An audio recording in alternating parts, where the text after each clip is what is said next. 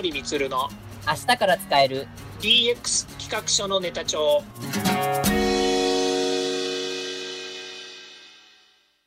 こんにちは。サートプロの近森光です。こんにちは。アシスタントの堀内隆です。この番組は IoT AI 教育事業の専門家近森光が DX デジタルトランスフォーメーションについて実際の事例を交えながら DX とは何か DX でどんな未来ができるかをご紹介します。事例をもとに実際にお客様や社内に提案する企画書に落とし込めるまでの使えるネタのネタ帳としてお届けします。よろしくお願いします。DX 企画書ネタ帳第40回目になりました。本編第40回目テーマは、経産省が取り組む DX、ID の一元化に向けた GBizID というテーマについてお話を伺いたいと思います。はい、お願いします。はい。えっと、これから2回にわたって経産省が取り組む DX についてちょっとテーマを取り上げさせていただきました。で、その中の一つがですね、あの、今、経済産業省で、あの、この統一の ID サービス、まあ、GBizID と呼ばれる、あの、ものでして、いわゆる行政サービスへのログインを楽にするというので、こう、始まっています。で、ちょっと詳しく、もう少し詳しくお話しすると、あの、この GBizID というのは、一つの ID パスワードで、まあ、いろんなその行政サービスログインできるサービスなんですけど、で、それは今、法人、個人事業主向けで認証システムとして今展開していることなんですけど、今までって、まあ、それぞれの行政、行政のその申請、いろんなその、なんとか、あの、補助金とか、あの、なんとか申請とかっていうのに、それぞれの ID パスワードを設定しないと動かないっていうところがあって、一回一回設定しなきゃいけないし、また一つ一つ変えてしまうと、パスワードとか ID を忘れてしまった時に、ちょっと重、大変なことになってしまうっていうことがあって、まあ、結果的に、まあ、行政も、それから、まあ、いわゆる申請する、まあ、企業や、まあ、事業主としても大変だったという状況だったのが、それを全部一つの ID パスワードでもう手続きをもう楽にするっていうことで、これ非常に画期的なものだったんじゃないかなというふうに思いまして、ちょっと今回取り上げさせていただきました。うん、そうですね。やはりその経済産業省としてみればですね、えー、法人、えー、これはもう法人は大企業から中小企業まで、それから個人事業主、こういったものの、えーまあ、手続きを簡便にするためにということでこう取り組んでいるわけですけれども、はい、えー、経済産業省はですね、やはりこういったあの企業の応援するということで、これまでもいろんなサービスとか、まあ、今回の新型コロナウイルス感染症が、えー、あったときにですね、えー、中小企業、えー、も含めてですね、個人事業主も守るというところで、いろんな取り組みを作ってるわけですね。はい。ところが、あの、おっしゃるようにですね、今までということで考えると、そのいろんな手続きですね、例えば今回助成金とか補助金とかっていうのも、すごいたくさん、あの、いいものがあるにもかかわらず、それぞれ申請するときに、それぞれ ID パスワードとか、から、えー、申請ナンバー、登録ナンバー、いろんなものを取ってたんですよね。ああ。これはですね、本当、私ももう中小企業の小企業ですけれども、うん、もう大変なんですよ。ですよね。えー、何が大変かっていうとですね、その都度 ID、パスワードだけ取るんだったらまだいいんですけど、やっぱり申請するときに、申請するには申請するだけのですね、証明が必要なんですよね。はい。で、その証明ですね、まあ、簡単に言うと、えー、例えば、あの、会社のですね、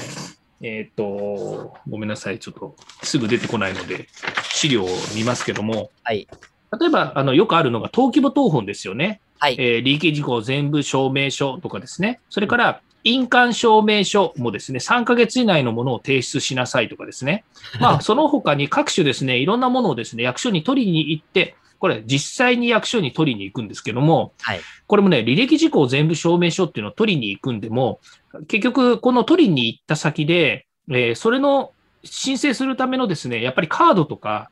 えー、企業 ID とかっていうのも必要なんですよ。ですね。えー、なので、そこそこ、そこそこっていうのは、いろんなところでいろんなあの ID があるんですね。例えばこの履歴事項全部証明書っていうのを見てもですね、はい、会社法人等番号って言って、えー、まあ、これ何桁だろうな、えー、13桁かなんかの番号が振られてるんですよね。あります。うん。だから、会社会社法人等番号っていうのがあるんだから、これを統一番号にしてくれれば、私の会社のサートプロっていうのはこの番号を読めば済んじゃう話じゃないのっていうふうに思うわけですが、ですね。またこれをですね、別のところに申請するときには、新たな会社番号を取ったりしなきゃいけないとかですね、まあいろいろあるわけですよね。ああ、はい。うん。まあ言い出すとキリがないんですけれども、はいまあそういったものをですね、えーまあべ簡便にしてくれる、えー一つの、あなんですよね、この GBiz という番号で、えーサービスを完結してくれるということであればですね、この統一番号っていうのは、まあ一元化ですよね。すごく意味のあることじゃないかなというふうに思いますね。まあそうですよね。なんか今先ほどの話をね、聞いただけでも、例えばその3ヶ月以内の印鑑証明書、3ヶ月以内って本当必要なのかなっていうその縛りと、書類を取りに行くために法務局、法務局って大体地域に一つしかなかったりするので、そこまで行かなきゃいけない。そして行った先でもまたカードを作ったりとか、並ばなきゃいけないとかってあって、もう時間がかかってしょうがない感じですよね、本当に。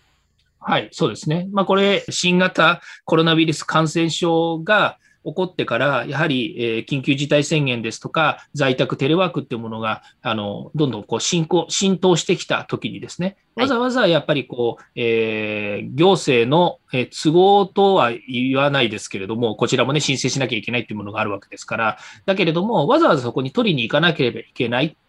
で、印鑑証明書の3ヶ月以内っていうものが、なんで3ヶ月以内なのかっていうこともね、あの、ちょっと不明というか疑問ではあったりするところではあるんですけども、はい。いずれにしても、そういう、まあ、これまでの慣例というのかね、ルールというものがありますから、まあ、それには従わなければいけないわけなので、ええもうそれはもういいですと、あの、従いますと。ですから、毎回毎回手続きしに行って取りに行ってくるっていうのも、これはもう仕方がないにしても、ネットでなんとかならないかっていうのはみんな思ってたことなんですよね。ですね。うん。まあ、それがね、えーまあ、一回登録をすれば、あとはしなくていいですよというふうになるのであれば、うんまあ、それはすごく利便性は上がるとま言って間違いないですよね。まあ、間違いないですね。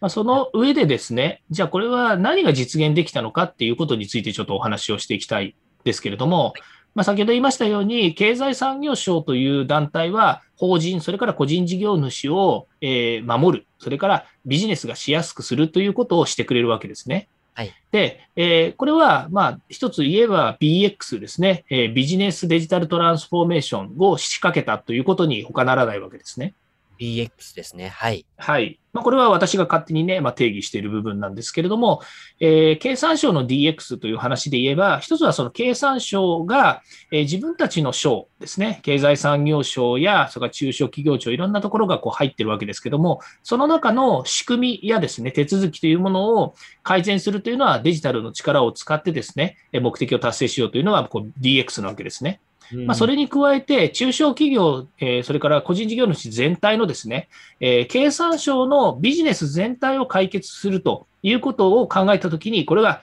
えービジデビジネスデジタルトランスフォーメーションというので、私は BX というふうに呼んだわけですね。はい。はい。このことによって、えー経産省が行う各種いろんな手続きとか行政サービスというものが、まあ、非常にその便利になるということになるわけですね。ええ。まあ、もう少し突っ込んで言うと、まあ、そのことを通じて、え社会全体、もしくは世界全体にこう仕掛けていけるような取り組みに発展していくと、これは SX ですね。えーソーシャルデジタルトランスフォーメーション SX というふうに考えていくことになるんですが、今の経産省独自の中で今やっているということに関して言うと、これはもう BX という、えーまあ、レイヤーというかですね、えっ、と、仕掛けだと思うんですよね。はい。はい。で、これによってですね、えーそうですね、本当にあの、便利になるということになると思うんですが、実際ですね、その、あの、GBizID システムの中にもですね、いろんなその、まあ、レイヤーがあるんですね。例えば、えっ、と、プライム、メンバー、エントリーみたいなですね、なんかよくわかんない、あの、えっ、と、サービスのレイヤーがあるんですけれども、まあ、その、えっ、と、サービスを使うことによってはですね、そのいろんなものにこう、えー自分たちが登録しなければいけないということがあるみたいですので、はいまあ、必ずしも、えー簡単かどうかっていうとですね、そうじゃないかもしれないですよね。ああ、まあなんかね、その3つのなんか、あの種類、3種類あって、なんかこれって何が違うんだろうなって、ちょっとパッと見は正直思いました。そうですよね。まあ何かしらこう意味があってそういうふうになってるというふうに思うんですよね。うん、で、えーそれでじゃあ使えるサービスは何なのかっていうと、まあ、先ほど言いましたように、経済産業省が行っているいろんなサービスですね。これに使えるということなんですね。うん、で、この一覧が、まあ、あの、ネットのその GBizID のポータルページの方にも書いてあるので、えー見てみるとですね、はあはあ、なるほどと。で、私がやっぱりこう、あ、これ、あ、こういうの使えるよねっていうのがあるわけですよね。まあ、それがですね、えー公募から、えー、と事後手続きまで全プロセスのデジタル化を、えー実現する補助金申請システムっていうのがあってですね。はいで、補助金、それから助成金の申請は、まあ私の会社もそうですけれども、やはりこう使うサービスの大きな一つなんですよね。ああ、うん。で、これ、あの、中小企業や、それから小企業も使えるし、えー補助金、助成金っていうのはいっぱいあるんですよ。で、その都度やっぱり申請しなきゃいけないっていうのがあるので、結構大変だったっていうのがあるんですね。はい。で、それはあの、ミラサポっていうのがありましてですね、まあ、ミラサポっていうシステムは、えー中小企業の補助金支援サイトっていうのがありまして、そこでもこの GBiz が今度使えるようになっているということなんですね。まあ、その他にもですね、そうですね、経営向上計画申請って言って、えーこれもですね、あの、経産省が行っているんですけれども、えー補助金を申請するにあたって、専門家の方たちにですね、この経営向上力っていう計画書、これをですね、作って出すことによって、えー税制面であるとか、それから金融の支援が受けられたりするっていうのもあるんですね。へえ、これもやはり中小企業にとってみればですね、大きなやっぱり一つですね。あの、税制面とか、あの、金融の支援って言ってるのは、まあ、簡単に言うと、税金が、えーまあ、ある一定割合安くなったり、免除されたりとかですね。それから金融の面で言うと、お金を貸してもらえるパーセンテージですよね。あの、利子。これが、あの、少し負けてもらえる。うん物々しい言い方ですけどね、負けてもらえるっていうのがあるんですけど、やっぱり企業が借りるお金って結構大きいんですよね。まあ、数百万円から、えーまあ、うん千万円。大きいものだと、うん億円っていうふうに借りる。これに対する、あの、利子が、あの、まあ、0. 何パーセント変わるこ変わることでも、相当やっぱり企業にとっては大きな話なんですよね。ですね。うん。で、そういったものを、やっぱりこう、申請はするんですけれども、その申請の手続きとか、仕組み自体が今まですごい大変だったんですよね。ですね。はい。うん。で、そういったものが改善される。それからあとは、企業と企業が、えー商売がしやすくするっていうシステムが数年前に導入されたんですね。ほうん。で、それがですね、IT 導入補助金っていうやつなんですけれども、はいこれは企業が持っているサービスを登録しておくこと、それと、それを使いたい企業がまた登録することによって、えーこの、えー仕組みですね、持ってる会社とそれを使いたい会社の売買をですね、ものすごく簡単に結びつけられるっていう仕組みがあるんですよ。これ IT 導入補助金っていうんですけれども、う。ああ、ありました、ありました。ええで、ここの導入補助金を使っ、えっ、と、このサービスを使うことで、その補助金制度に関わるので、えー売る方も買う方も補助金っていうものが紐づかれているんですね。うんうんうんうん。うん。ですから、えーまあ、導入する方は、えーこの導入補助金対象の製品を導入すると、一定割合の免除が受けられる、免除が受けられるという言い方ですね。買ったお金にえー補助金がつくので、はいえー例えば同じ50%お金が返ってきますとかっていうふうになるわけなんですね。ですからら、中小企業にとってみれば、双方がやっぱりメリットのある、こう、制度なんですね。ですね。とか、合わせてですね、まあ、それこそここに書いてあるだけでも、えーそうですね、DX 推進ポータルの中でですね、あの、いろんな各種情報とか自己診断が使えるっていうものにもありますので、から e ガバメントっていうのにも使えるとか、まあ、いろんなものがこのサービスの中にあるので、そういった意味では、経産省全体の中で、この統一 ID がえー使えるってこと自体の利便性はすごく高いんじゃないかなと思いますね。大きいですよね、これは本当に。うん。うん。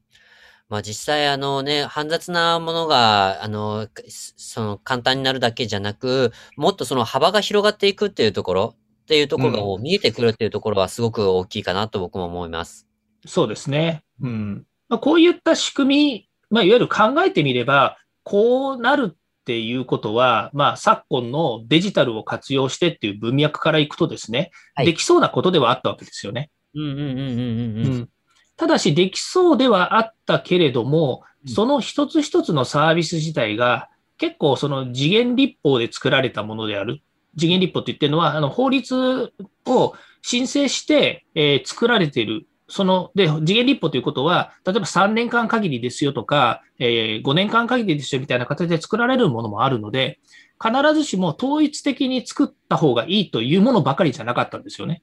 はあ、うん毎年毎年変わる、法律で変わるっていうものも仕組みとしてはあったはずなんですよ。ええええええ。だからそうしたときには、もうその期間しか使わないので、それぞれ個別に作っててよかったわけですけれども、こういったデジタルを、えー十分活用することによって、統一 ID というもので、えーまあ、いわゆる申請したりとか、それから手続きが取れるということにおいては、まあ、やればできたんだろうというふうには思ってますけども、なかなかやっぱりそこには踏み込めなかったんじゃないかなと思うんですね。まあ、そうですね。なんか、その時その時のものは、と、まあ、とにかく、まあ、その時そ、まあ、その時その時っていうか、まあ、その、制度を作ったその時に、やっぱりもう独自で取り組む、取り組まなきゃいけない、まあ、なんかこう、環境があったりとかしたゆえに、まあ、結局独自のシステムをそれぞれにつけなきゃいけないっていう背景もあったんでしょうね。そうですね。そのように考えられますよね。まあ、その上で、えー今年ですね、9月にデジタル庁ができますよね。そうですね。はい。はい。で、デジタル庁については過去回でもですね、お話をしていますように、まあ、本質は何かっていうと、えー省庁の横串を入れるということですよね。はい。うん、そうなると、例えば他の、えー横串、いろんな省庁がありますけれども、まあ、例えば総務省であるとかですね、えーそういったところ、えーそれからまあ国土交通省であるとか、えーいろんなものがこう横串になると。まあ、えっ、と、いいまあ、皆さん、そうですね、一般の人たちが想像するんだとすると、マイナンバーカードに、例えば運転免許証が組み合わされるとかですね。それから市政のサービスが組み合わされるとかということで、えーマイナンバーカード一つ持っていれば、まあ、いろんなものと連携ができる。うんまあ、なんなら、もっと言うと、例えば、えーそう、そうですね、もうその街の商店とかスーパーで買うポイントも一緒になって溜まってくれると、まあ、うん便利でいいよね、みたいな話になってくるわけですよね。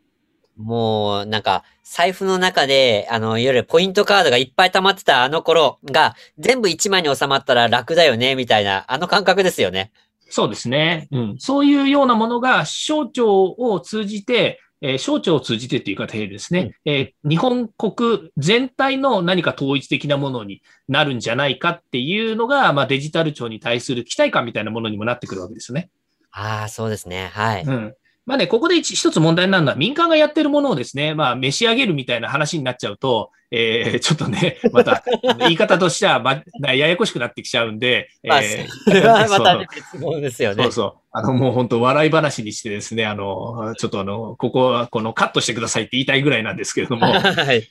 あなっちゃうので、えー簡単にね、右から左にそうできますということも言えないし、えーそれが正しいっていうことを言ってるわけではないんですけども、はいただ、まあ本当、財布の中にカードいっぱいありますしね、あの、うんポイントカードだって各、えっ、と、スーパーさんとかね、えっ、と、商店さんが、その独自のサービスとして今まで作ってきたものなので、それを統一しましょうなんていうのは、ね、簡単には言えない話ではあるわけです。はい。はい。だけども、少なくとも、省庁間の、えー、と連携、先ほど言いましたように、えー例えば総務省と経産省で、えー同じようなものを申請するのに、例えば会社の番号が違うとか、ID が違うとか、えー申請する手続きによって、えそうですね、そのリレ、えーと、さっき言ったようなその会社の登記簿謄本を毎回毎回取り直さなきゃいけないとかですね、こういったものがやっぱりな、なくなるとは言わないですけども、軽減できるっていうことが実現できれば、相当やっぱり中小企業、それから、えー個人事業主にとっても利便性は上がるということですよね。そうですね。生産性も上がりますよね。あそうですね。もう生産性は爆上がりするでしょうね。ですね。うん。まあ、爆上がりするぐらいのことを解決しないと DX とは言わないんですけどね。ごもっとも。うん。数パーセント上がったって面白くないでしょ それはもうトランスフォーメーションじゃなくて、ちょこっとの進歩ですよね。う。そうそうそうそう。だ生産性向上とかっていうとね、あの、まあ私も製造業出身なので、数パーセントとかね、えーはいコンマ何パーセント改善しただけでも、相当やっぱり価値のあることっていうふうに思っちゃうんですけど、ね、その DX、デジタルトランスフォーメーションっていう考え方すれば、少なくとも数パーセントではなくて、倍々ですよね。もうドラスティックっていう言葉が似合うのがデジタルトランスフォーメーションの、まあ、いわゆる真意というか本質ですもんね。そうですね。うん。だからまあそういうことから言うと、このデジタル庁に対する期待ですね。もう平井拓也議員がですね、毎日、えー SNS を通じていろんなことを発信してくれているようにですね、今までになかった、えー取り組み、今までやったこともないような、本当にこう、エポックメイキングのような、えーやり方を通じてですね、えー仕掛けていくっていうことが、本当にもう楽しみ、えー実現してもらいたいなと思うことであるわけですよね。今回はちょっとね、経産省の取り組み、ちょっとデジタル庁とはちょっと違う管轄ではあるんですけど、まあで、あの、この経産省の取り組みっていうのは、まあ、そのためのなんかこう、布石になってるのかなっていうか、感じは僕は見受けられますね。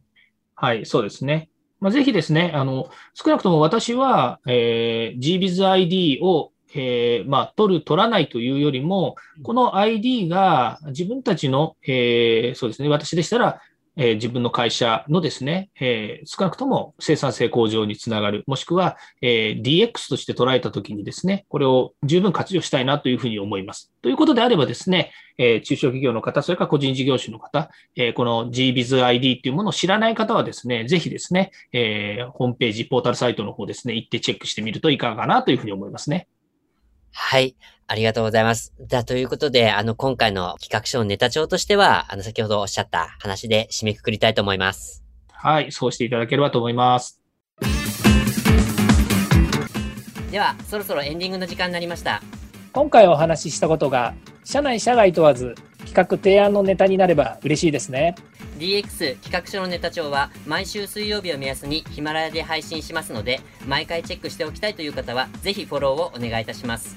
またもう少し詳しく聞きたいという方は Facebook で近森光で検索または東京都代々木にあります株式会社サートプロのホームページまでお問い合わせお願いいたします。よろしくお願いします。それではまた来週。また来週